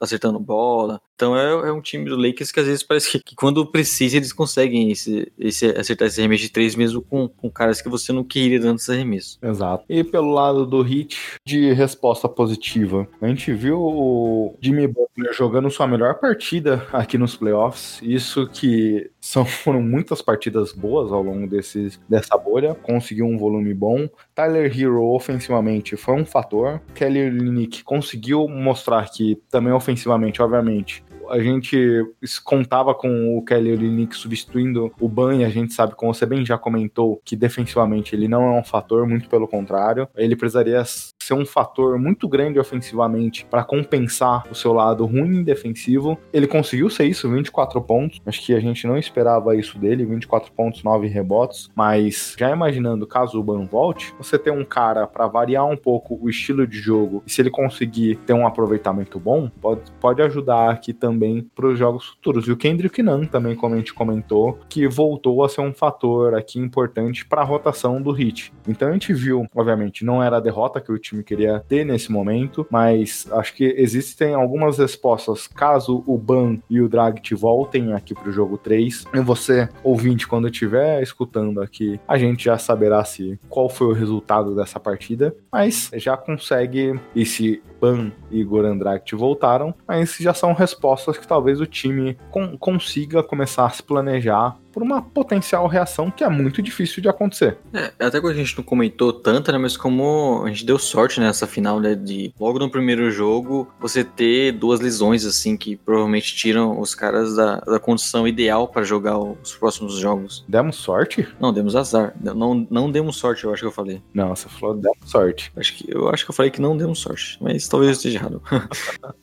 e porque é porque a gente sabe, por exemplo, aquele primeiro jogo ali com o time completo, o Lakers conseguiu, né, fazer um ajuste simples ali e praticamente matou o Hit. A gente sabe como o Exposto é um cara que consegue ler muito bem o jogo, fazer ajuste de, um, de uma partida para outra. Então, a gente imaginava que teria é, um, um, ajuste do Hit já no jogo seguinte, eles poderiam ganhar. Como você até falou, por exemplo, do Olini, que é um cara que entrou e foi bem no ataque. Eles poderiam utilizar um pouco mais desse elenco, né? Porque eles têm mais opções que o Lakers e, e seria interessante interessante, mas com dois caras é, tendo essa lesão, já não, não estando provavelmente 100% nessa final, você já dá, tira um pouco do, das opções do Hit até para conseguir fazer ajustes, né? Ele fica muito mais limitado e fica muito mais difícil você imaginar eles conseguindo voltar e equilibrar a série, porque sem esses perder dois dos três principais jogadores é para qualquer time é muito complicado, né? É, exato. A gente viu, por exemplo, nesse jogo 2, o Hit basicamente com uma formação, um lineup durante toda a partida e basicamente sete jogadores, porque o Miles Leonard jogou só nove minutos, então não dá nem para considerar que ele foi um cara ativo durante a partida. Pelo lado do Lakers, não, é um elenco muito mais profundo, você consegue trazer muito mais variações, aí pelo menos é, nove jogadores com mais de 10 minutos. Então, como isso também influencia, como você consegue trazer variações, hora Dwight Howard, hora um time mais baixo, com o Marquinhos Morris jogando do lado do Anthony Davis, ou não, às vezes quatro caras espaçados com o LeBron, sendo esse jogador mais próximo de garrafão junto com o Davis. Então, como o time conseguiu variar bastante seus jogadores e sua forma de atacar e defender, e o Heat, com essas lesões, sofreu bastante para conseguir achar variações. É, o Lakers parece estar sempre vamos dizer, bem colocado, né? Por exemplo, eles têm bons arremessos com o Anthony Davis no garrafão, na meia distância ali, né? O LeBron James, como você falou, infiltrando e explorando alguns defensores do Heat, e aí com mais um, você adicionando mais um no elenco fica mais exposto à defesa assim, né? Geralmente ou com o Leonard ou com o Kelly Olynyk. Você tá sempre, por exemplo, nessa questão da zona, você falou o LeBron James aproveitando muito bem, né? O Anthony Davis atacando sempre os rebotes ofensivos. Então o Lakers parece que estava sempre confortável porque eles tinham bons arremessos, né? Esses caras produzindo muito, batendo é, o Anthony Davis ali no garrafão produzindo bastante, incomodando muito, sempre bem posicionado para pegar rebote ofensivo. Então o Lakers estava sempre confortável porque eles conseguiam fazer o jogo deles, né? E, e por mais que em alguns momentos os arremessos não caíssem, eles conseguir se manter na frente por conta da defesa muito forte. Dois caras que a gente sabe como faz diferença ter esse dois dos principais jogadores da liga atualmente. É porque a gente sabe como que em playoffs isso principalmente, principalmente em playoffs isso faz muita diferença. Né? E aí só para fechar da minha parte aqui, uma coisa que me assustou bastante nesse jogo 2. Acho que se o kit tivesse completo, é, obviamente, extremamente vago o que eu vou dizer aqui, mas dado o aproveitamento do elenco de apoio do Lakers, eu não daria o Heat ter vencido essa partida. Mas dada a situação como foi, ficou bem complicada. É, mas me impressionou muito, independente da marcação zona, como o Lakers também explorou jogadores cortando, saindo do perímetro, atacando o aro, passando por trás das costas do adversário e conseguindo receber essa bola livre, sozinho. O, o Lakers está fazendo muito isso durante a partida partida e o Heat não tem resposta para isso. Seja para receber o passe e finalizar, ou seja até para buscar esse rebote ofensivo de maneira livre e solta. Tem sido um fator aqui para a série para mim como o Lakers tem conseguido passar nas costas dos adversários e conseguir chegar livre é, próximo ao garrafão. O Lakers está aproveitando muito essa movimentação, né? Até por a gente falou um pouco de não ter os melhores arremessadores, é muito importante que esses caras consigam também se movimentar sem a bola, receber ali direção ao garrafão, porque muitas vezes, como você falou também na zona, né? Esse, essa parte aí do garrafão na, de trás, você tem muito espaço, então esses caras conseguem se movimentar e receber livre em direção à cesta, ou pegar rebotes ofensivos. A gente vê sempre o Lakers muito bem posicionado nisso, né? Não só o Anthony Davis ou o Howard, o Lakers consegue pegar muitos rebotes é, ofensivo, então essa movimentação de bola que o, é, o, é o que o Lakers precisa, né? Para não também ficar só com esses caras espaçando e arremessando de três, porque não é nem o que eles fazem de melhor. Exato. Tem mais algum assunto aqui, Léo, desses dois jogos? Não, né? Infelizmente, isso, né? De logo no primeiro, uma série que a gente projetava muito equilibrada, duas, duas lesões de um time prejudicou demais. O Lakers com 2 a 0 a seu favor. É difícil imaginar que possa tomar a virada, né? Como até você falou, né? Talvez o hit completo. Acho que a história do jogo 2 seria melhor. E eu, como eu falei também do Spolstra, é um cara que sabe ajustar muito bem, ver o que precisa pro jogo. Então eu imaginava uma série muito equilibrada. Só que é, pensando que dificilmente Banda e Baio e Dash que vão jogar bem, e até sabendo se eles vão voltar agora, fica muito mais difícil pro Hit por questão das opções, né? O time às vezes faz a coisa certa, mas não, não consegue, não tem como manter por 48 minutos um alto nível para bater esse Lakers. E até para ainda trazendo taticamente aqui, eu achei que nesse jogo 2 no jogo 1, aliás, o Heat pareceu sofrer bastante ofensivamente. Nesse jogo 2, eu achei que o time conseguiu achar boas situações. Sim. É, obviamente, é diferente quando você tem um Kendrick Nunn emulando o Goran Dragic, por exemplo. Mas o Heat pareceu estar ofensivamente jogando de uma forma segura como o time joga. E isso é qualidade muito do Spoelstra. É, mas defensivamente, o Heat sofreu demais aqui. O Lakers conseguiu tirar muita vantagem disso. É, então, a gente está falando de que faltam teoria, se tivermos até um jogo 7, cinco partidas, onde o Heat tem que vencer quatro delas. Não é uma situação fácil. É, tá longe de ser fácil, né? Mas quando contra time de LeBron James, Anthony Davis é, é muito difícil. A gente acredita até que eles possam equilibrar bem como eles fizeram no jogo 2, né? Embora a, a diferença nunca tenha sido tão curta assim, mas imagino que o Heat possa equilibrar bem os jogos, mas sempre em algum momento a gente vai ver o Lakers é, produzindo mais com o LeBron James, com o Tony Davis, e o, o Heat sem tanta resposta porque não tem tantas opções mais. Exato. Agora vamos para a projeção do jogo 3, ou você acha que com essa questão das lesões é difícil projetar alguma coisa? É, vai depender, né? Vai ter Banda de Baio. e qual a condição que ele vai estar? Tá? Eu imagino que primeiro passa, passa muito por isso, né? Qual a condição que o Bandebay também possa jogar que ele, eu imagino que seja talvez o que possa voltar nesse, já nesse jogo 3. Então, qual a condição que ele estaria, se ele poderia jogar muitos minutos, quem sabe que ele é muito importante, né? É, os reportes dão que tanto o Ban Adebayo, o Goran Dragic e o Danny Green, que também pareceu sentir uma lesão muscular né, ali em alguma, algum momento da partida, estão em acompanhamento diário para saber sua condição de volta. Ainda não há nenhuma hoje, domingo, meio-dia e meia, horário de Brasília que gravamos, não há nenhuma definição sobre a possibilidade deles jogarem ou não. É algo que provavelmente vai se acompanhar e se definir no vestiário da partida. Mas do o que o Hit precisa fazer para virar essa série? Só isso? Eu lembro que a última vez que eu respondi isso, acabou acontecendo, né? Exato, então vai, vai lá, seu momento de brilhar. Não, acabou acontecendo que eu falei, ah, muito difícil. Eu falei, é muito difícil pro Nuggets conseguir bater o Clippers, vai ter que dar tudo certo, não sei o que. Acabou que o Nuggets virou, né? Mas. Dali que surgiu a famosa figurinha zicada. Anda circulando os grupos de WhatsApp aí por aí com você zicando a, as partidas. Então, é, primeiro é isso, né? Você ter um Ban Adebayo muito é, voltando, conseguindo jogar muitos minutos e bem, né? Não só um sacrifício ali. E aí você já tem um ataque com o Jimmy Butler, a gente já viu no jogo 2, produzindo muito mais. Um time com o Ban Adebayo com o Pink Roll poderia ser muito mais agressivo, né? Talvez sofrer um pouco menos nos rebotes ofensivos. Então o Ban Adebayo já seria um cara que já traria isso que o time vem precisando. Eu diria até mais até nesse sentido do ban, Léo. Não só o ban voltar em si, mas só que eles precisam começar a serem efetivos na defesa de garrafão aqui. O Lakers, o Anthony Davis e o LeBron não podem continuar fazendo pontos fáceis dentro do garrafão ou produzir pontos fáceis dentro do garrafão, como vem conseguindo. Por exemplo, a gente viu durante essa série alguns momentos onde o Dwight Howard recebia no garrafão, conseguia acionar um passo para Anthony Davis para ele pontuar. O mesmo aconteceu com o LeBron James infiltrando e conseguindo achar um passe dentro do garrafão para Anthony Davis pontuar. Essas coisas não podem acontecer. Você precisa achar formas de conseguir, obviamente você não vai parar, mas impedir que pontos fáceis aconteçam da forma como vem acontecendo aqui dentro do garrafão. É tudo que esse Lakers quer. E quando o Lakers consegue fazer isso, é difícil você conseguir pará-lo. É que, como você falou, é muito difícil, né? Porque o Anthony Davis ele é meio imparável no garrafão. E como eu falei também, ele, às vezes ele pode ficar arremessando de meia distância, que ele também acerta tudo, né? Nem que ele precise ter uma jogada para ele.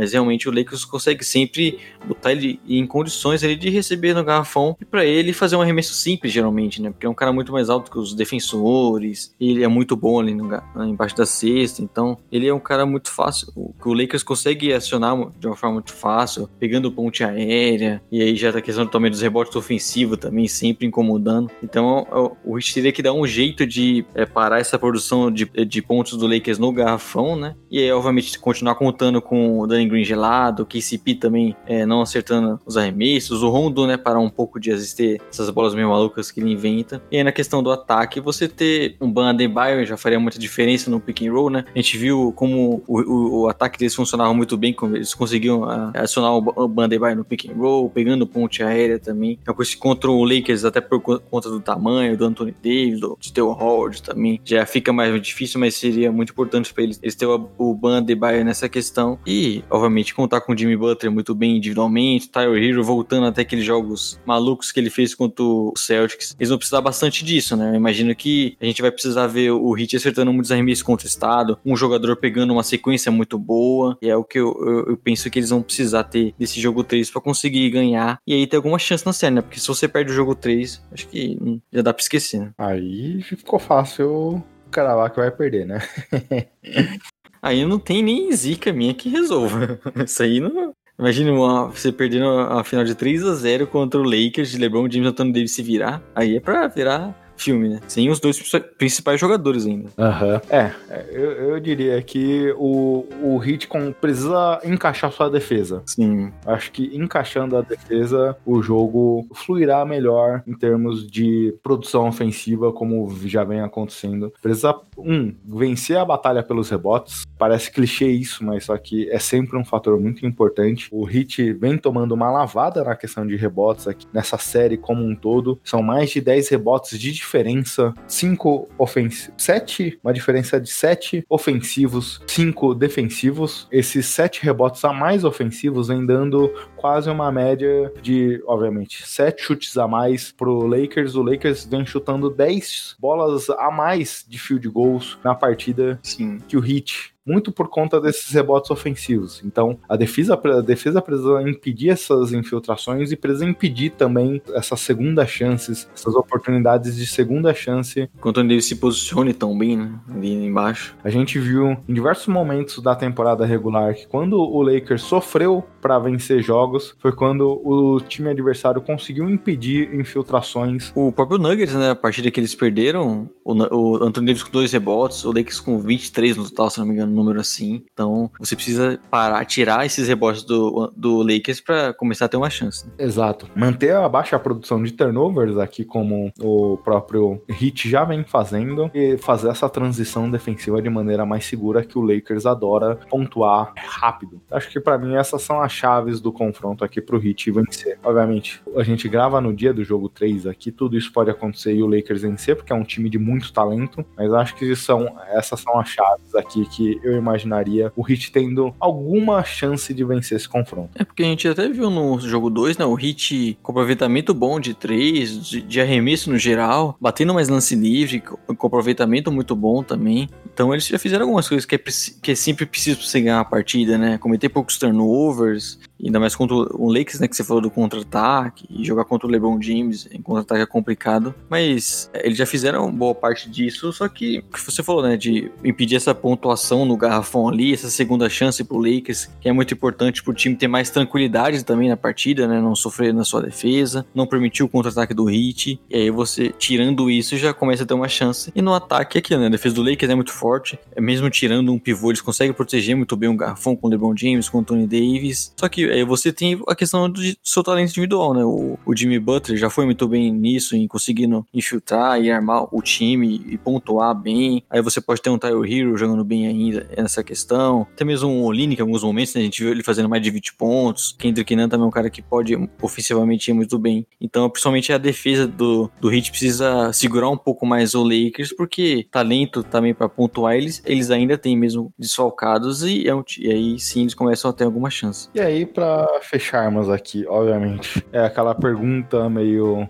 pilantrinha, até porque a gente é um podcast family friendly. Kendrick Perkins começou essa semana, não só ele, outras pessoas já vêm comentando disso. O Anthony Davis ser o melhor parceiro do LeBron na sua carreira. Acho muito cedo para começar esse tipo de discussão, né? Primeira temporada ainda, né? Por mais que já tenha com provavelmente um título, mas eu diria que tá ali entre os melhores, né, pelo menos. Porque a questão, como a gente falou, do encaixe, né? Do encaixe é muito forte, porque o Wade teve que fazer concessões e o Anthony Davis, ele é um cara que completa demais o LeBron James e a parceria deles vem sendo muito boa, né? E como, mas como só tá na primeira temporada, eu ainda não, não cravaria, porque a gente viu o Wade jogando por mais tempo, né? Exato. É, e conseguindo mais títulos, né? É, mas dá, dá uma vontade de falar que é o melhor, né? Até porque o Kendrick Perkins vive de gerar buzz. Aí quando ele fala isso, ele consegue movimentar a rede. Às vezes ele, ele nem acha isso, né? Ele só pensou, ah, vou falar, porque vai gerar alguma coisa. É. Ah, até mudando de assunto, porque você falou do Perkins, o nosso NBA Mock Draft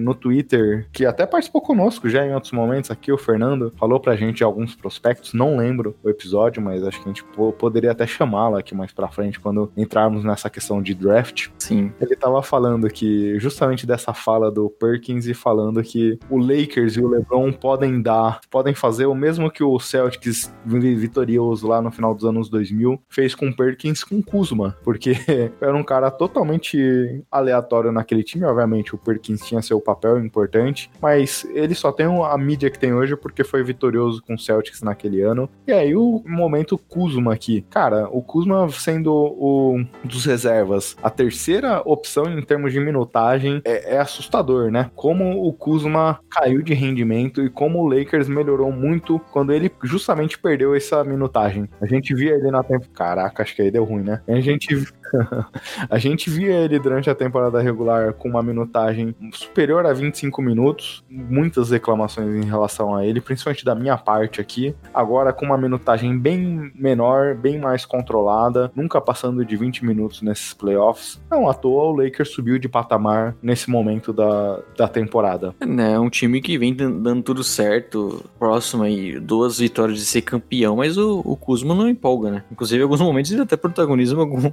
lances bizarros, né? Aquele, aquela, aquele passe dele de costas. Foi uma coisa desagradável, né, cara? Mas é, realmente é o cara que é, não vem produzindo o que a gente esperava, né? E, tipo, é, talvez seria a forma mais fácil né, dele estar rendendo melhor, porque o time tá funcionando, né? É que ele tá numa pressão que ele precisa pontuar, que ele precisa ajudar mais. O time vem funcionando até mesmo sem ele é, ajudar tanto e é um cara que foi muito hypado, né, por sua primeira temporada, por estar em LA, mas a gente já não tem tanta mais expectativa assim com ele. Lembro dele chegando na NBA depois do seu primeiro ano, falando que era muito mais fácil fazer pontos na NBA que no college. É, talvez dar um passe de costas não seja tão fácil assim, né? Aquele lance ali foi bonito, né? Porque é, a expectativa, né, de você imaginar você infiltrando e dando um passe de costas pro LeBron James, dar aquela enterrada, né? Aí eles sairiam comemorando e a realidade que ele virando de costas e passando lá na tabela. Marco Túlio, se você quiser, dá até pra criar uma vinhetinha já do momento Kuzma aqui que Eu faço questão de sempre criticá-lo aqui nesse podcast. Já que criamos o momento neto, né? Tem que dar algum, nesse podcast citar o craque neto em algum momento futuro e ficar feliz também. Tá em contrato isso, inclusive, né? Inclusive, o Léo só observou hoje, Marco Tulli, que o seu perfil no Discord, que é a plataforma onde gravamos o podcast aqui, é craque MT, com a foto do Neto. É, eu até falei porque eu pensei, putz, em algum momento nesse podcast eu vou mandar um, um Discord do craque, mas eu acabei falhando nisso. Que bom, fico feliz, porque eu sou contrário a essa onda que domina esse canal aqui do Splash Brothers. Mas, né, uma hora e meia de material bruto aqui, podemos encerrar por hoje e para as nossas recomendações, dicas da semana. Partimos. Semana passada eu que comecei, dessa vez pode ser você, cara. Bom, o meu destaque, né, de nessa semana aí, que é uma indicação que eu faço, que eu até tenho é, acompanhado com mais frequência, né, que são lives na Twitch, né, que você pode dizer que eu sou jovem, né, um cara que fica vendo lives. E, e seria o, o que eu venho aproveitando bastante é o Guilherme Sacco, que inclusive é um cara no Twitter lá que fala muito sobre NBA, né, ele é da ESPN, ele trabalha no site da ESPN, ele faz as matérias lá e fala muito de NBA, e ele tá sempre fazendo lives aí jogando Rocket League, FIFA, voltou agora, né? Que uma das coisas que eu mais me irrita na vida é jogar FIFA. E eu tenho me divertido bastante vendo lives, que é o que eu venho fazendo quando eu não tenho partidas pra acompanhar. Então eu indicaria o, aí o canal do Guilherme Saco. Quando você falou Guilherme, achei que você ia me indicar, já tava todo feliz aqui. Não, é que você não faz lives, né? Pelo menos não tô sabendo. Inclusive, vale lembrar que semana passada a gente falou do Among Us, e essa semana a gente jogou bastante junto, e o senhor é o pilantra, né? Porque sempre me incriminando, votando em mim, e quando não faz isso, você tá me matando, porque você é impostor. Ué, você é um cara que é muito chato de quando a pessoa é impostora. Então, te denunciar é o mínimo que qualquer pessoa deveria fazer. O Yuri jogou pouco com a gente essa semana, normalmente eu faço isso com o Yuri. É como ele não tava lá, eu fui em você. Aqui, ele tem um ele tem um hack, né? Porque ele é sempre impostor também.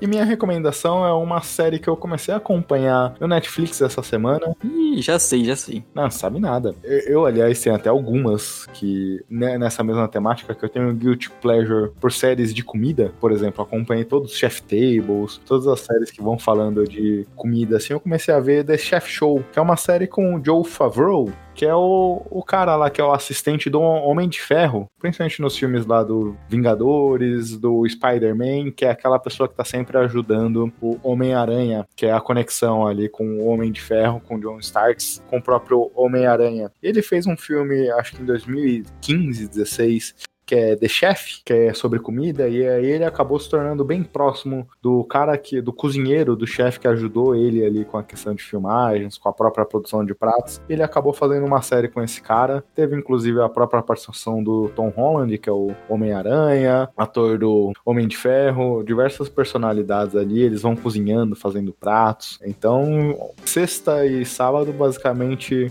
minha tarde e noite foi basicamente assistindo essa série. Eu sou daqueles caras que gostam de ficar vendo esses canais, né? Food Network, vendo esse, tudo sobre esse- esses programinhas aí de culinária e tudo mais, e é uma ótima indicação. Ah, Assista, você vai gostar. Tem até algumas coisas aqui que eles foram fazendo que eles vão meio que também fazendo a receita ali. Então deu, deu até vontade de comprar algumas coisas e cozinhar aqui em casa. É, nesse momento que você tenta fazer, né? Você vê que não é ele. Eu até vi uma semana passada que era de. Putz, acho que é os Reis do Churrasco, também na Netflix aqui. Bem legal nessa mesma temática. Ele era um estilo de Masterchef, competição, mas bem, bem legal. É, inclusive, vale dizer, né, que, que tô triste com o Masterchef essa temporada, que eles mudaram o formato, todo é, programa são participantes novos, né, e tem um vencedor no final. Eu sempre gostei do outro, que você já criava ali um envolvimento com os participantes, você tinha um cara que você gostava mais, gostava menos. E nessa temporada eu não gostei, até que eu não tô nem acompanhando. Quando eu vi que era essa dinâmica, eu também não, não acompanhei de maneira próxima como eu fazia em outros momentos. E era um momento pra você ter um programa assim com o Masterchef, né? A gente teve muito tempo sem, sem esporte, sem nada, e não gostei desse formato. Vamos torcer pra que eles mudem. É, não sei se tem alguma coisa a ver também com a Covid, né? Que ficar com o pessoal ali, como é que você vai controlar, que o cara não vai sair, vai sair, e aí se o cara sai é contaminado, o que, que você faz a partir daí? Acho que é um modelo tampão pra você não, não, não ter nenhum tipo de situação meio que possa causar algum tipo problema. É, teria que ser uma bolha, né? É, e aí fazer uma bolha pra Masterchef, convenhamos que não sei se é a melhor das opções. Não é tão legal, né? Não vai ser na Disney. Exato. Inclusive, bolha aí me lembra NFL que não fez bolha e tem diversos casos aí de Covid.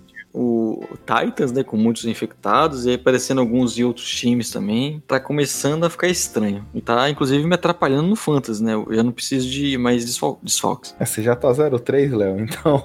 Não, tô zero, tô 1-2, você é louco. Ah, Não, tô tá. 1-2 e, e já abriu a quarta partida já com uma vantagem. Já contou um amigo seu, inclusive. que amigo. O menino Renando. Ah, Renando Couto, que joga também uma liga conosco. Ah, legal. Bem, já estamos enrolando aqui, podemos fechar então por hoje, Léo? É isso, né? Agradecer aos ouvintes. Falar pra seguir nas redes sociais, né? No Podcast Splash BR, no Twitter e no Instagram. Estamos sempre comentando, principalmente nas finais, né? Então segue a gente lá que estamos sempre é, debatendo nas- nos momentos dos jogos e tudo mais, comentando as notícias também. E siga o nosso feed e recomendar pros seus amigos. Se você quiser acompanhar críticas ao Caio Kuzma, siga-nos, arroba.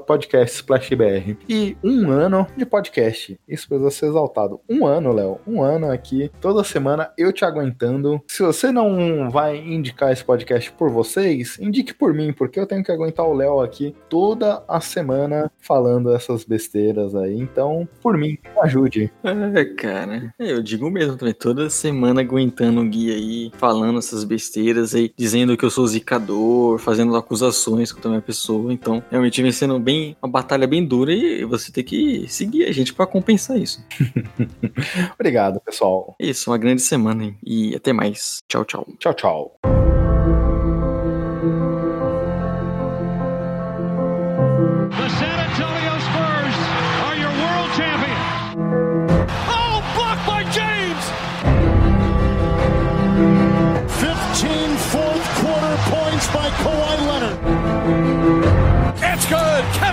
from downtown.